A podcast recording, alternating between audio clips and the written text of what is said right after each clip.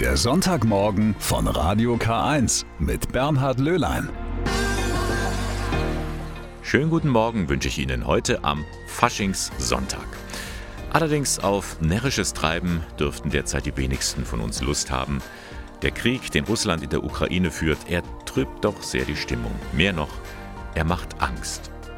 Dennoch, wir sollen uns die Freude am Leben nicht nehmen lassen, denn Lachen fördert die Gesundheit. Und das beweisen die sogenannten Klinik-Clowns immer wieder. Von denen werden wir gleich mehr hören. Ebenso vom Bügelservice der Caritas in Eichstätt. Der kann in diesem Jahr ein kleines Jubiläum feiern. Und dann stelle ich Ihnen auch in dieser ersten Stunde am Sonntagmorgen vor, welches Geheimnis verbirgt sich eigentlich hinter dem Walburgisöl. Sie wollen den Menschen ein Lächeln ins Gesicht zaubern, die Klinik-Clowns. Gerade dort, wo man wenig zum Lachen hat, etwa in den Krankenhäusern. Aber die Klinik-Clowns sorgen auch an anderen Orten für Abwechslung, zum Beispiel im Georg-Schönweis-Heim in Nürnberg, ein Seniorenheim. Dort sind Andreas Schock und seine Kollegin Susanna Kurtis immer wieder unterwegs.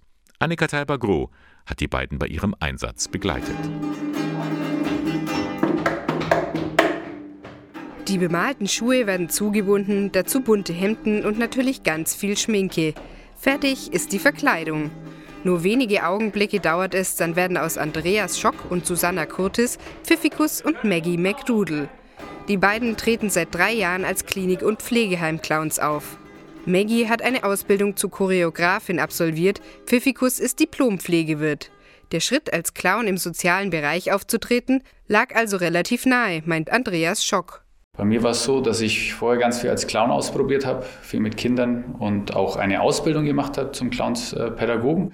Und dann ist der Weg nicht mehr weit. Man braucht ja professionelle Ausbildung und äh, dann kam irgendwann der Schubser von links oder von rechts von jemandem zu sagen, hey, das ist doch eigentlich genau das, was du gerne machen würdest. Und so war es dann auch. Als Klinik-Clowns kommen sie mit vielen unterschiedlichen Menschen in Kontakt. Dabei gehen sie äußerst sensibel vor. Einfach in einen Raum kommen, mit der Gitarre drauf losspielen und lustig dazu tanzen, funktioniert meistens nicht. Hier sind Erfahrung und Fingerspitzengefühl gefragt, sagt Choreografin Susanne Kurtis. Genau, ich denke, das ist unser Job als Clown, erstmal in den Raum zu gehen und zu ähm, sagen, was ist die Stimmung hier und das aufzunehmen. Wir üben, im Moment zu sein ähm, in, in unserem Training. Und das ist wirklich, äh, kann ich laut und lustig reingehen in einem Raum oder muss ich erstmal vorsichtig und, und dann einfach das mitnehmen, was im Raum ist. Und vielleicht ändert sich zum vom eher traurigen zum lustigen Stimmung oder es bleibt eher äh, genau so in etwas ruhigere Stimmung.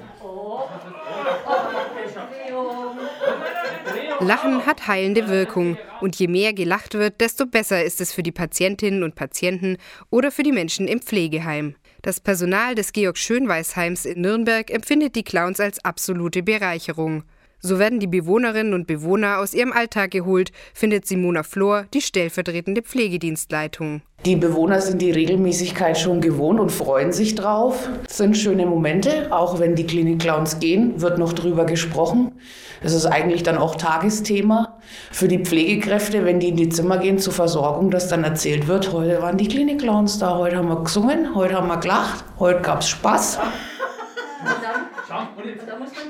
Abschalten, lachen, entspannen. Diese Reaktionen der Zuschauerinnen und Zuschauer sind nicht zu unterschätzen. Und sie spornen die Clowns auch an. Ein Auftritt, bei dem alle mitmachen, mitklatschen und Freude haben, verbindet Clowns und Publikum, sagt Andreas Schock. Die Freude, die man teilen kann, und das ist ein ganz schönes ja, Phänomen, dass das, äh, dass das Leben da so vereint. Also auf einer Ebene, egal wer man ist, ob jetzt Chef oder Angestellte oder irgendwie das im Lachen vereinen sich die Menschen und das ist das, was mich so fasziniert und dass man da die Verbindungen sehr schnell äh, äh hat. Die Klinik- und Seniorenheimclowns Pfiffikus und Maggie McDoodle. Sie sind ein Dreamteam und zaubern den Menschen immer wieder ein Lächeln ins Gesicht. Oh, Elfriede! Elfriede!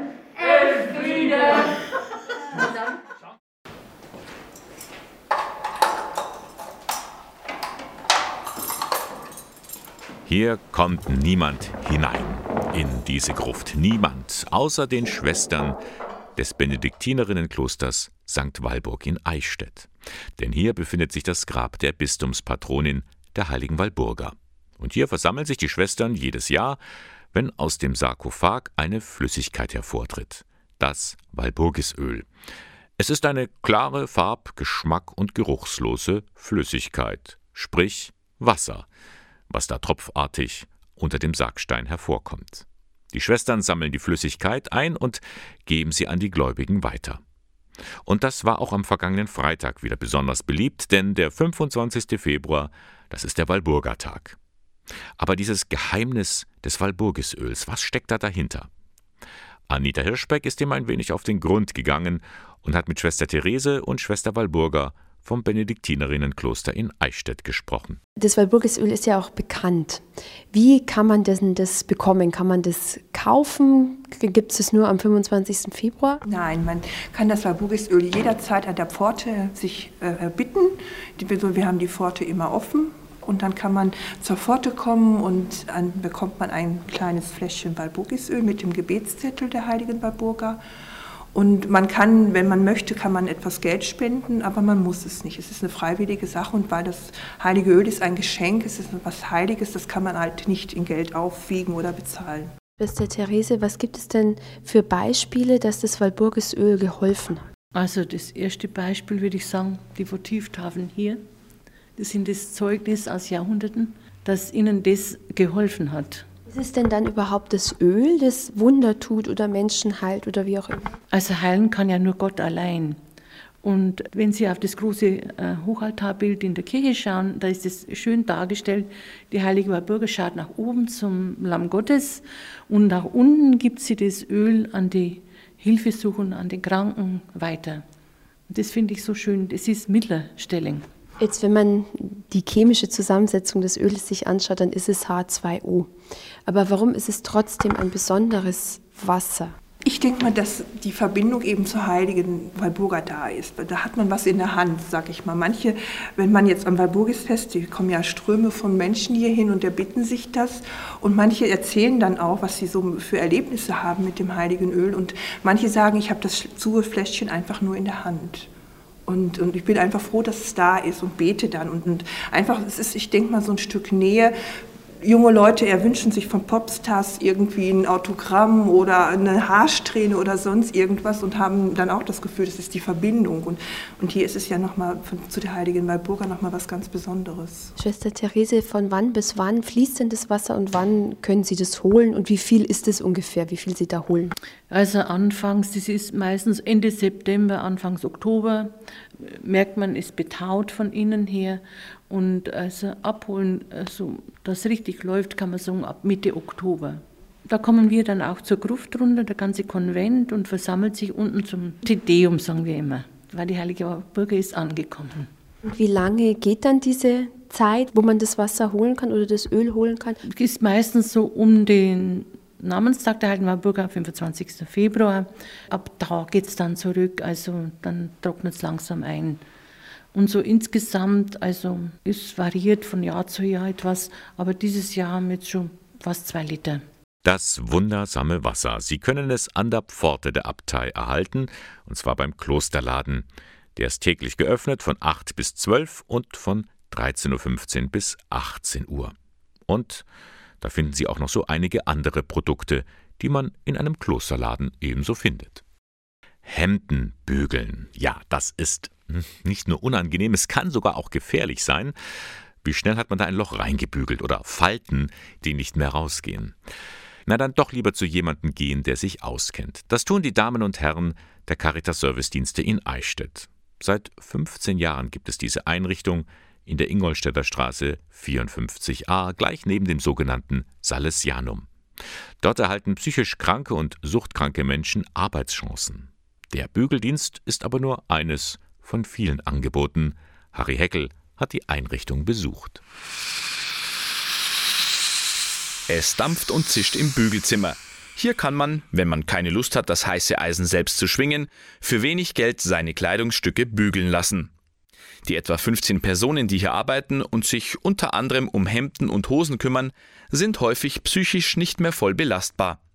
Ein normaler Arbeitsplatz kommt für sie nicht mehr in Frage, so Andreas Fram, der sozialpädagogische Betreuer der Caritas Service Dienste Eichstätt. Die Leute bei uns beschäftigen wir mit sinnvoller strukturierender Tätigkeit, weil das Ziel von diesem Projekt ist, was der Bezirk macht mit dem Zuverdienst, die Leute eine Tagesstruktur haben sollen, aber auch ihr Geld selber, ein bisschen Geld selber erwirtschaften. Das ist ein kleiner Zuschuss, das ist ja Taschengeld, aber sie sollen praktisch das Gefühl haben, ich bin, obwohl ich jetzt äh, erwerbsunfähig bin, nur was wert, ich kann Teilhabe haben am sozialen Leben, ich treffe mich hier mit Leuten und nicht nur Freizeit, sondern eben das Beschäftigtsein. Wichtig ist, dass sich diese Menschen nicht weiter in die Isolation zurückziehen, sondern aktiv versuchen, wieder am Leben teilzunehmen. Neben dem Bügel gibt es auch noch einen Verpackungsservice, Holzarbeiten sowie eine Kreativwerkstatt. Stress und Leistungsdruck werden dabei unbedingt vermieden. Keiner soll sich überfordert fühlen. Sollte der Druck dennoch zu groß werden, dann greift das Team von Markus Fram selbstverständlich unterstützend ein. Und durch das, dass wir mitarbeiten, können wir steuern. Also jeder kann nach seiner Kraft und seiner Fähigkeit arbeiten. Und wir schauen auch bei der Bügelwäsche, so gut es geht, wenn auf einmal ganz viel Wäsche reinkommt, dass das Stück weiß rausgeht. Dass die Leute nicht sagen, oh mein, das muss ich schnell, schnell machen, sondern dass einfach kein Akkord dabei ist oder sowas. Ist auch ausdrücklich so gewollt, die Leute sich wohlfühlen. Das soll zwischendrin auch Ratsch möglich sein. Das soll entspanntes Tun sein, weil die Grunderkrankungen auch keinen Stress vertragen.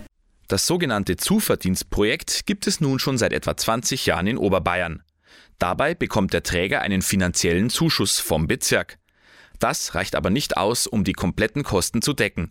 Schließlich werden nur die Teilnehmer mit Erkrankungen bezuschusst, meint Andreas Fram, der sozialpädagogische Betreuer der Caritas Servicedienste Eichstätt. Es ist kein Zuschuss dafür Fahrzeuge, es ist kein Zuschuss dafür Miete, es ist kein, ja, die Personalkosten sind nicht gedeckt und die Leute verdienen eine kleine wir nennen es Motivation. Das sind ein paar Euro in der Stunde. Das sind bei uns jetzt drei Euro in der Stunde. Und damit das alles reingewirtschaftet wird, brauchen wir eben diese Beschäftigungssachen von den Firmen. In Eichstätt lassen zum Beispiel größere Industriebetriebe ihre Produkte für den Versand von der Caritas vorbereiten. Daneben lobt Fram die Hilfe seitens des Staates.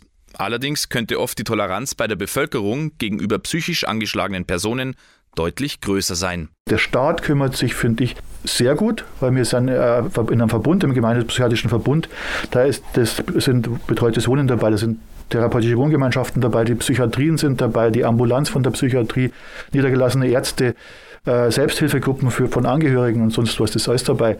Also von daher macht die Gesellschaft schon viel. Andererseits ist immer nur ein Bild von psychisch Kranken da, das Korrekturbedarf. Wenn Sie die Caritas Zuverdienstarbeitsplätze in Eichstätt unterstützen möchten, dann lassen Sie doch dort mal Ihre Hemden bügeln. Oder Sie kaufen da eine Tafel fair gehandelte Caritas-Schokolade. Die Caritas Servicedienste. Sie finden sie in der Ingolstädter Straße 54a in Eichstätt. Und hier ist auch eine Rufnummer, wenn Sie mal einen solchen Dienst in Anspruch nehmen möchten. Die Vorwahl von Eichstätt 08421 und dann 50891. 08421 50891. 891. Ja, bald ist es wieder soweit. Am Aschermittwoch beginnt die Fastenzeit. Und ich habe Ihnen ja in den vergangenen Sonntagen schon verschiedene Angebote für Familien und Ehepaare angeboten, wie man die Fastenzeit bewusster erleben kann. Nun noch ein Angebot vom Referat Ehe- und Familienpastoral hier im Bistum Eichstätt. Das steht nämlich unter dem Motto Fastenzeit für Superhelden. Was man darunter verstehen kann, erklärt Referentin Marion Bayerl. Wir haben uns überlegt, dass wir was anbieten wollen, um zu zeigen, dass Fastenzeit jetzt nicht gleich eine Spaßbremse sein muss, sondern dass es auch eine gute Zeit ist, die man nutzen kann, auch in der Familie. Das ist eine Zeit, in der man sich seine eigenen Stärken und seine eigenen Fähigkeiten wieder bewusst werden kann. Teilweise im Verzicht, aber eben nicht nur, sondern in verschiedenen Sachen. Und das geht so. 20 verschiedene Aufgaben sollen gelöst werden aus den Bereichen Familie, Umwelt, Glaube und Mitmenschen. Jeden Abend zieht die Familie gemeinsam ein Kärtchen. Auf diesem steht eine Mission, die dann erfüllt werden soll. Beim Thema Umwelt heißt es zum Beispiel mal, die Menschen heute verbrauchen mehr Ressourcen, als die Erde verkraften kann. In den nächsten drei Tagen überlege ich mir beim Einkaufen, was ich wirklich brauche und auf was ich auch verzichten könnte. Oder das hier. Eine Mission aus dem Bereich Mitmenschen. Manche Menschen fällt es schwer, ihre eigenen guten Eigenschaften und Fähigkeiten wahrzunehmen. Es ist deshalb eine echte Superheldenmission, sie daran zu erinnern. Heute mache ich mindestens zwei Menschen, die mir begegnen, ein ehrliches Kompliment. Ja, manche Aufgaben kosten durchaus Überwindung. Wer will, kann ein Superheldentagebuch führen oder Sterne in die eigene Ruhmeshalle, die Hall of Fame, eintragen. Oder es gibt auch so Superheldenmünzen. Also wenn jemand was besonders Tolles gemacht hat, kann man sie mit einer Superheldenmünze belohnen. Und es gibt auch Joker zum Ausdrucken. Weil manchmal sind die Missionen vielleicht so, dass sie für die jeweilige Situation als unlösbar erscheinen und dann kann man auch mal einen Joker einsetzen. Einen Joker. Aha. Nun, der passt vielleicht nicht so ganz in das Batman-Universum, aber egal. Wichtig ist, den Familien macht es Spaß, die Fastenzeit mal auf eine ganz andere Art zu erleben. Ja, ich denke, dass gerade die Zeit, wenn eben nimmer so viel Trubel ist, dass die Familien die Chance haben, da wirklich auch mal ein Gemeinschaftserlebnis zu machen, so ein Gemeinschaftsprojekt. Man kann die Zeit nutzen, gerade auch diese Freiräume und dieses Besinnen wieder, was ist mir wirklich wichtig? Was habe ich an meiner Familie, an meinen Freunden, an meinem direkten Lebensumfeld? Fastenzeit für Superhelden. Eine Anleitung mit den Missionskärtchen und weiteres Material zum Ausdruck finden Sie im Internet unter bistum-eichstätt.de slash Ehe-Familie. Und so kann dann wirklich jeder zum Superhelden oder Superheldin werden.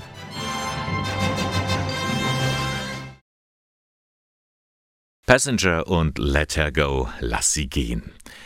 Ja, viele Menschen in der Kirche nehmen das wörtlich. Sie gehen. Sie kehren der Kirche den Rücken zu. Es ist eine bisher so noch nicht erlebte Austrittswelle, die die katholische Kirche da zu spüren bekommt. Und die spürt das außerordentlich.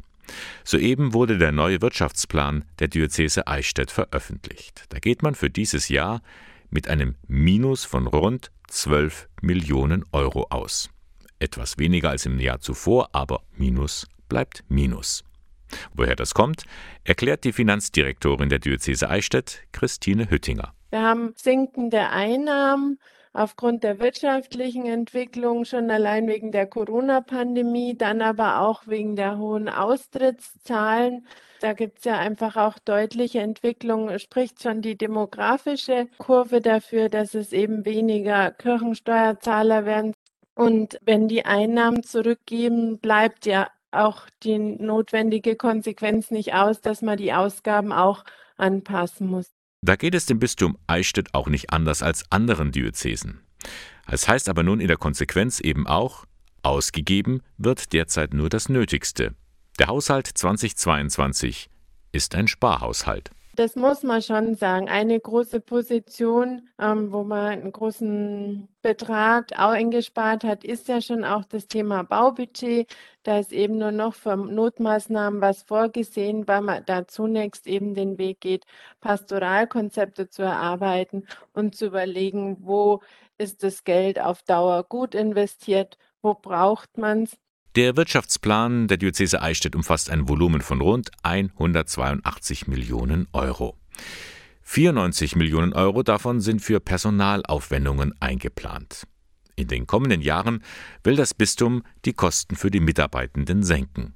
Mit Kündigungen ist aber aktuell nicht zu rechnen. Es geht mehr um eine Verschiebung der Ressourcen hin in die Bereiche, wo man sich als Diözese zukunftsfähig aufstellen will, wo man die Kernaufgaben der Kirche sieht und wo man auch wachsen will und dann in anderen Bereichen aber auch einsparen. Mit dem sogenannten Strategieprozess will da das Bistum gegensteuern. Erste Früchte sollen schon bald bekannt gegeben werden. Dann ist es auch eine Aufgabe von Finanzdirektorin Christine Hüttinger, geschickt mit den Geldern umzugehen ein Balanceakt. Man ist sich natürlich der Verantwortung generell schon bewusst, dass man mit Kirchensteuergeldern plant. Ich komme selber aus der Region, man kennt genug Leute und weiß auch, dass die äh, Kirchensteuer auch erstmal erwirtschaftet werden muss. Und, und man ist sich der Verantwortung ja schon bewusst, äh, generell äh, das, äh, damit sparsam umzugehen und das zukunftsfähig nachhaltig anzulegen. Und dann kommen für die gebürtige Geimersheimerin auch noch weitere Bälle hinzu, mit denen sie jonglieren muss. Es kommt das Umsatzsteuerrecht, ähm, was ab 2023 gilt. Wir haben jetzt neu auch nochmal das ähm, Grundsteuerthema. Und trotz allem will ich ja auch immer genug Zeit finden, in diesem Veränderungsprozess die Kolleginnen und Kollegen, die Mitarbeiterinnen und Mitarbeiter irgendwie zu informieren, mitzunehmen, einzubinden und, und sich da auch austauschen zu können. Sagt Christine Hüttinger, Finanzdirektorin im Bistum Eichstätt. Das hat soeben seinen Wirtschaftsplan bekannt gegeben. Fazit: Es muss gespart werden. Wie gehört, viele Menschen wenden sich der Kirche ab. Die Gründe dafür sind bekannt. Was ist aber mit jenen, die gerade jetzt mit anpacken wollen? Junge Männer, die sich entschieden haben, Priester zu werden. Thomas Büttel ist einer von ihnen. 23 Jahre alt, studiert Theologie in Eichstätt, lebt seit sechs Jahren im Priesterseminar. Er befindet sich am Ende des Studiums. Seine Berufung zum Priester ist über viele Jahre gewachsen. Für mich war der Glaube immer etwas, was mein Leben im Tiefen bewegt und getragen hat.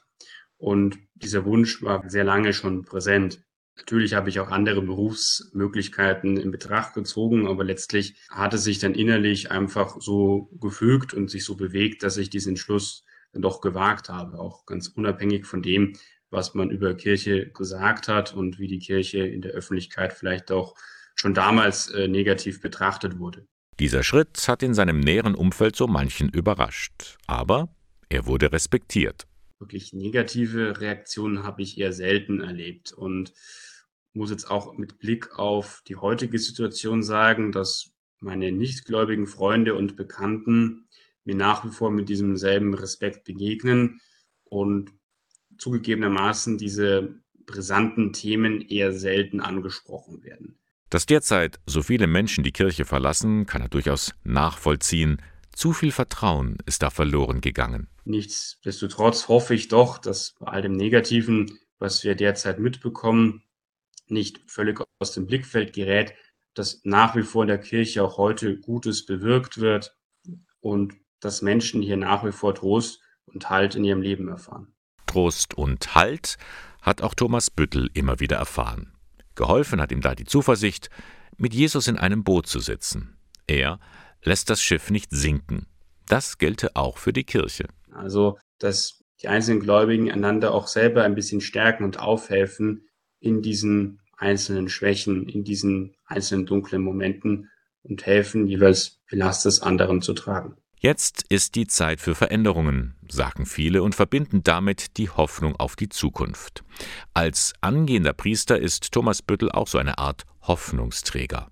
Das will auch gerne sein, aber jede Veränderung gelingt nur, wenn man sich am Evangelium orientiert. Das habe auch die Kirchengeschichte gezeigt. Ich denke, dass das auch hier der erste Beitrag sein kann und muss, nicht nur von mir persönlich, sondern auch von jedem anderen, der sich nach einer Neuerung der Kirche sehnt. Nämlich immer wieder neu sein Leben auf Christus hin zu öffnen und an ihm auszurichten. Soweit Thomas Büttel. Er studiert Theologie in Eichstätt und bereitet sich auf seinen Beruf als Priester vor.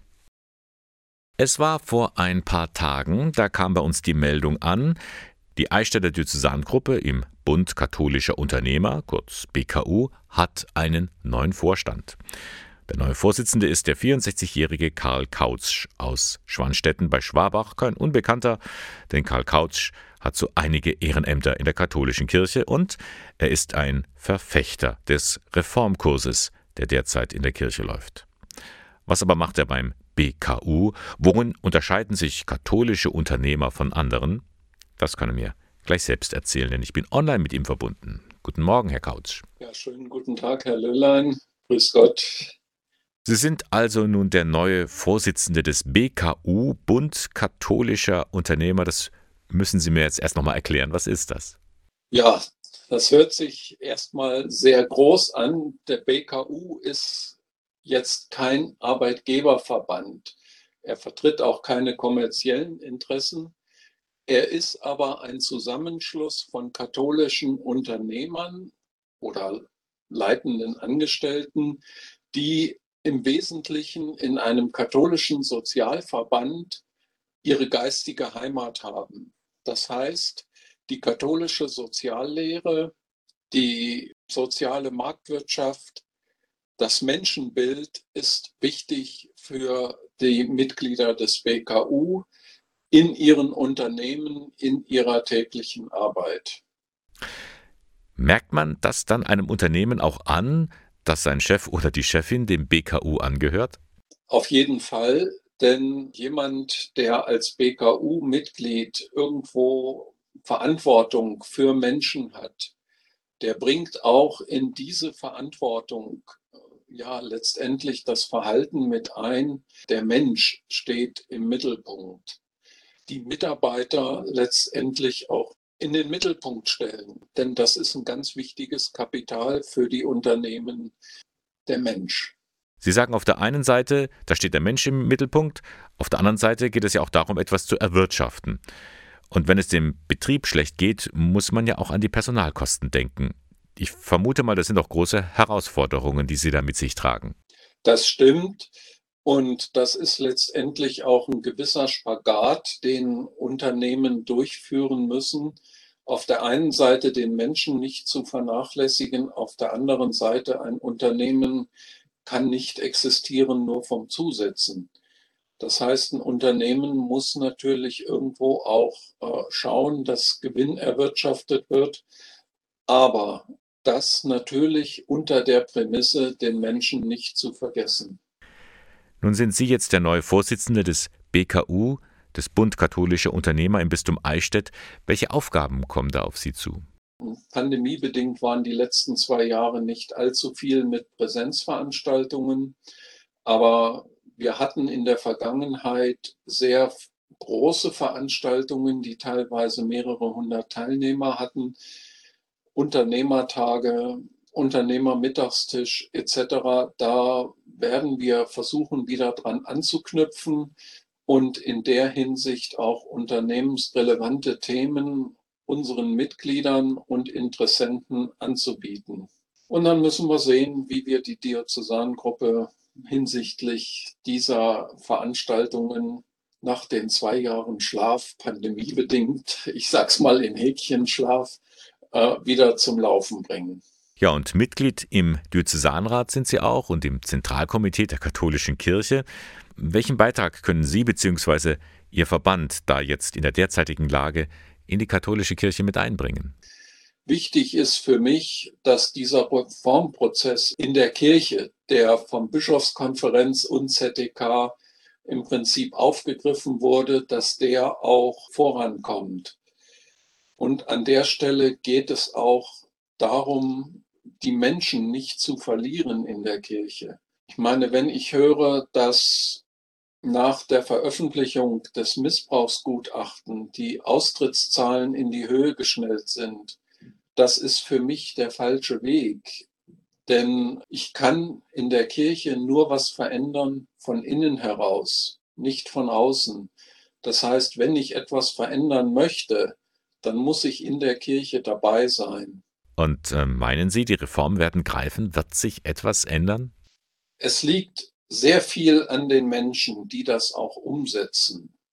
Einige Diözesen sind ja sofort nach der letzten Synodalversammlung, da sind die Bischöfe zu übergegangen und haben schon die ersten Selbstverpflichtungen abgegeben.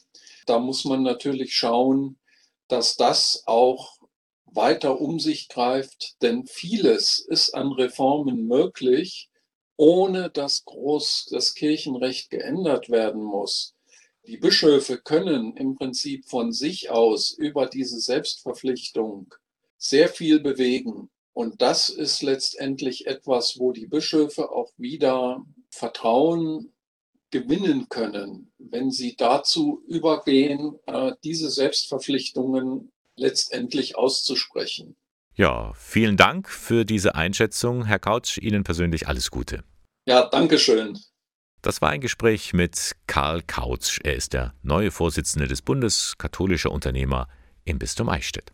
Vielleicht haben Sie in diesen Tagen ja auch Post bekommen, eine Wahlbenachrichtigung für die Wahlen zum Pfarrgemeinderat. Der wird in allen Diözesen in Bayern am 20. März gewählt.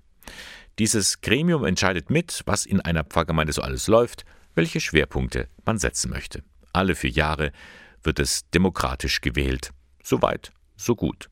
Doch in diesem Jahr ist etwas anders, zumindest im Bistum Eichstätt. Ja, es gibt große Änderungen zur letzten Wahl. Wir hatten die letzten Jahre ja immer allgemeine Briefwahl und äh, dieses Jahr zum ersten Mal Online-Wahl in Verbindung mit Wahl im Wahllokal.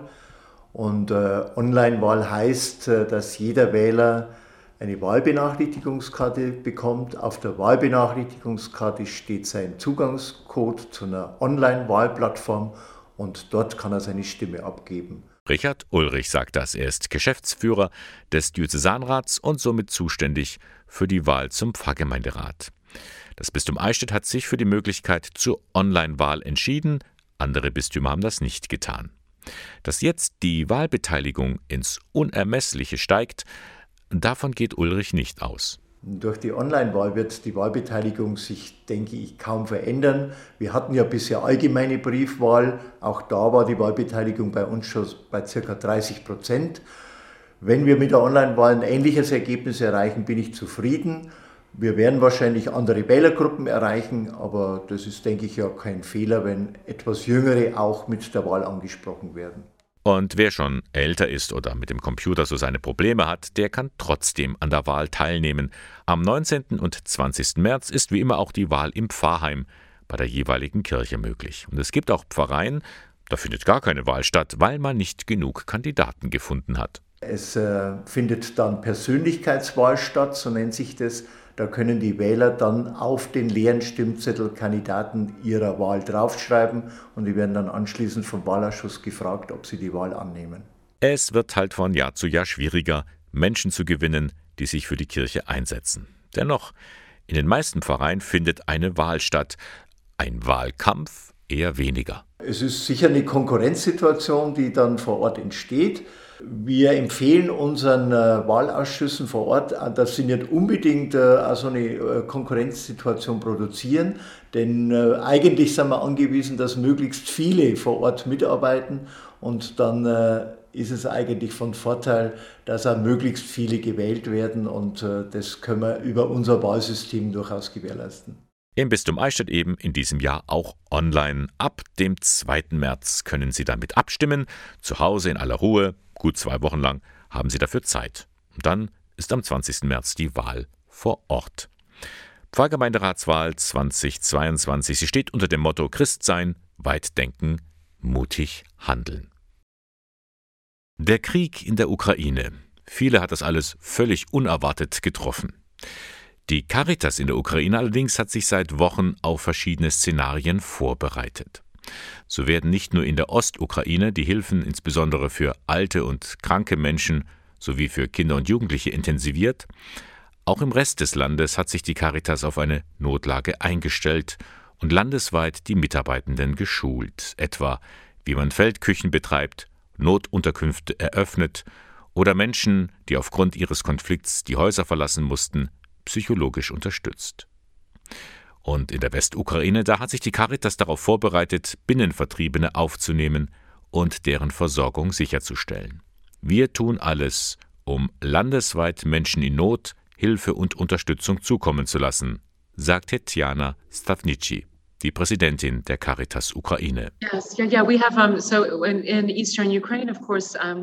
Wir haben Hilfsprogramme, humanitäre, seit vielen äh, Jahren in der Pufferzone mit äh, Nahrungsmitteln, Hygieneartikeln und solchen Dingen haben wir in erster Linie geholfen. Auch psychosoziale Unterstützung haben wir geboten und dann ein Renovabis-Projekt, also Unterstützung äh, für Kinder in den Schulen in der Pufferzone ist eigentlich eines meiner Lieblingsprojekte in diesem Bereich. Und dann auch Programme für häusliche Pflege und Versorgung. Und wir haben versucht, Anstoß zu geben, dass wieder die Wirtschaft ein bisschen auf die Beine kommt. Das sind alles Programme, an denen wir jüngst gearbeitet hatten, also vorrangig im humanitären Bereich. Im Moment sind die Programme natürlich gefährdet. Die Lage ist verworren, da ist man auch bei der Caritas vorsichtig. Uh, uh, also momentan aufgrund der Sicherheitslage im ganzen Land sind alle Programme mal auf Eis gelegt äh, oder pausiert äh, worden, damit die Mitarbeiter daheim äh, bleiben und von daheim arbeiten, weil es natürlich schwierig ist, sich draußen zu bewegen, weil ja das ganze Land bombardiert wird, also nicht nur im Osten.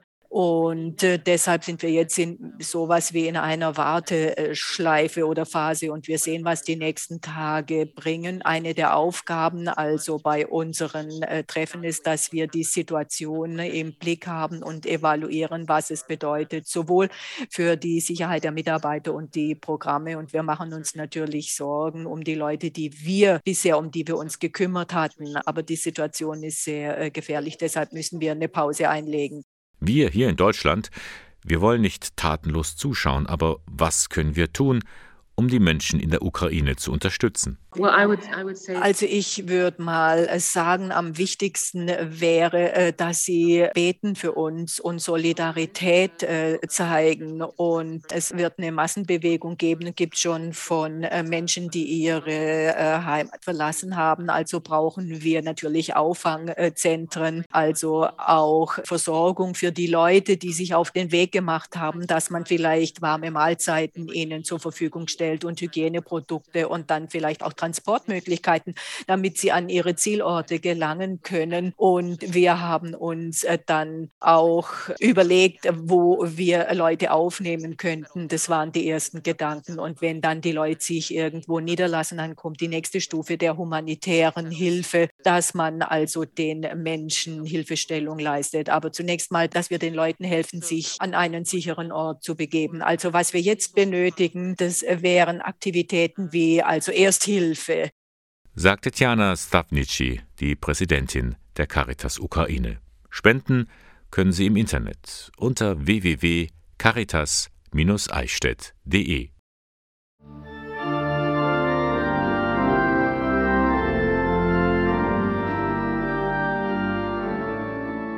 Gestern am Samstag um 12 Uhr mittags. Die evangelische und katholische Kirche in Ingolstadt lädt ein zu einem Friedensgebet. In der Kirche St. Matthäus versammeln sich Dutzende von Gläubigen im Gebet verbunden mit den Menschen in der Ukraine, die im Krieg leben. Einmal mehr spürt man, wie schwer es ist, Frieden zu halten.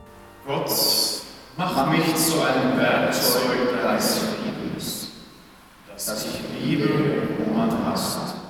Beten für den Frieden in Zeiten des Krieges ist das für Christinnen und Christen mehr als nur ein Zeichen, mehr als nur Trost. Das Gebet ist zugleich eine unsichtbare Verbindung über alle Grenzen hinweg. Ich bin heute da aus Solidarität zu den Ukrainern. Und mir hilft die Gemeinschaft, das gemeinsame Gebet, weil man sich so ohnmächtig fühlt und so hilflos. Und es macht mir einfach Angst. Und in der Gemeinschaft, das Gebet hilft irgendwie der Seele.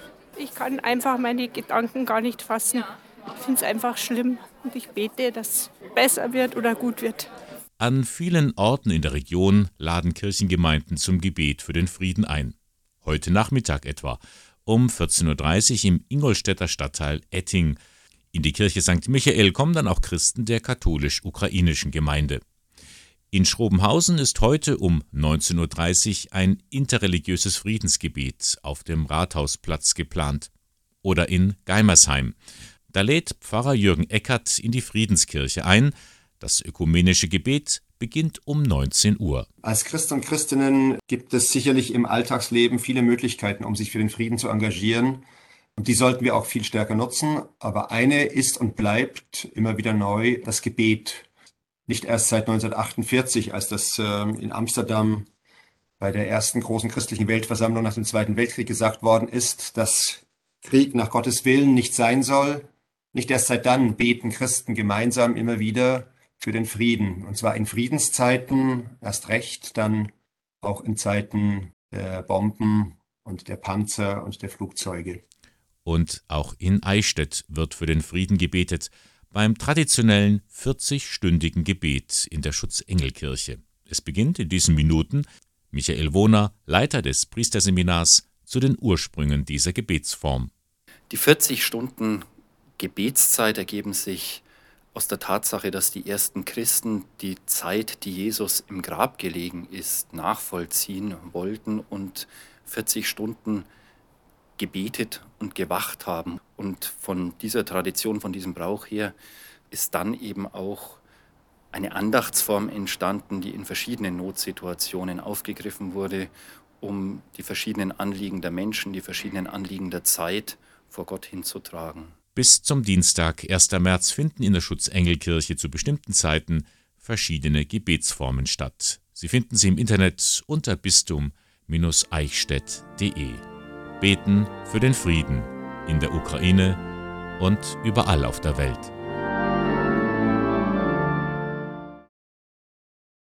Eigentlich würden sie ja jetzt auf dem Programm stehen, die närrischen Tage. Rosenmontag, Faschingsdienstag, das alles fällt mehr oder weniger flach. Da brauchen wir gar nicht auf den Aschermittwoch zu warten, das ist jetzt schon vorbei. Aber mit dem Aschermittwoch beginnt ja auch eine Zeit, die nicht nur in der katholischen Kirche viele Anhänger hat, die Fastenzeit. Und da gibt es auch in diesem Jahr wieder ein Angebot, das tut gut für Leib und Seele. Klimafasten. Was hinter dieser Aktion steht, erklärt Lisa Amon. Sie ist die Nachhaltigkeitsreferentin der Diözese Eichstätt. Es steckt die Idee dahinter, dass man die christliche Tradition der Fastenzeit mit der Lebensstiländerung, die wir ja dringend brauchen, um der Klimakrise zu begegnen, äh, verknüpft. Und da verbindet man sozusagen eine alte christliche Tradition mit einem neuen aktuellen Thema. Für jede Woche in der Fastenzeit vom 2. März bis 17. April, da gibt es Ideen, die Einzelpersonen, Familien oder auch Gruppen umsetzen können. Das Motto in diesem Jahr lautet So viel du brauchst. Schwerpunkt ist also die Ernährung. In den Blick genommen werden Themen wie Lebensmittelverschwendung, Verpackung oder regionale Lebensmittel. Auf der Internetseite www.klimafasten.de da finden Sie jede Menge Material, spirituelle Impulse und Mitmachaktionen. Das Ziel ist natürlich, dass man dann das, was man in der Woche ausprobiert und vielleicht auch neu lernt, dass man das dann auch nach der Fastenzeit in seinen Alltag weiter praktiziert und so zu dieser äh, Lebensstilveränderung dauerhaft kommt. Dies alles ist eine gemeinsame Aktion der evangelischen und katholischen Kirche. Damit soll gezeigt werden, Christen darf es nicht egal sein, wie wir mit unserer Erde umgehen. Die Klimakrise, der Klimawandel, die Zeichen sind ja nicht mehr zu übersehen. Jeder Mensch ähm, sollte seinen Beitrag dazu leisten, dieser Klimakrise zu begegnen. Und ähm, da gehört im Kleinen halt der eigene Alltag, das eigene Alltagsverhalten äh, dazu, wo jeder und jede eben äh, danach ansetzen kann. Und für alle, die sagen, meine Güte, in diesen Corona-Zeiten, da faste ich doch schon genug, Denen hält Lisa Amon entgegen, dieses Klimafasten ist erstens freiwillig und zweitens, man hat auch was davon. Also der Gewinn ist, einen bewussteren Lebensstil einmal zu probieren. Das ist ja auch begrenzt, also jedes Thema für eine Woche. Aber das einfach mal zu probieren und einfach einmal zu merken, Mensch, vegetarische Ernährung zum Beispiel, also da kann man durchaus interessante Gerichte kochen und man braucht vielleicht gar nicht überall Fleisch, wo man im Vorhinein gedacht hat, das geht nicht ohne. Und wenn auch Sie dabei sein wollen, allein oder in einer Gruppe, unter klimafasten.de finden Sie im Internet alles weitere, was Sie brauchen. Und wenn Sie das gedruckte Heft haben möchten, dann wenden Sie sich einfach an das Referat Schöpfung und Klimaschutz im Bistum Eichstätt. Hier ist die Rufnummer 08421 50662. Die Vorwahl von Eichstätt und dann 50662. Und das war er auch schon wieder, der Sonntagmorgen von Radio K1, drei Stunden Kirchenmagazin der Diözese Eichstätt. Blicken wir nochmal zurück. Am Anfang ging es ja ganz heiter los. Die Klinikclowns verbreiten gute Laune. Auch Andreas Schock ist ein Klinikclown. Er weiß, Lachen macht gesund und das gilt für jeden. Die Freude, die man teilen kann, und das ist ein ganz schönes ja, Phänomen, dass das, äh, dass das Leben da so vereint. Also auf einer Ebene, egal wer man ist, ob jetzt Chef oder Angestellte oder irgendwie, das im Lachen vereinen sich die Menschen und das ist das, was mich so fasziniert. Und dass man da die Verbindungen sehr schnell äh, äh hat. Nicht ganz so lustig sieht der Haushalt der Diözese Eichstätt aus. Laut dem neuen Wirtschaftsplan fehlen rund 12 Millionen Euro.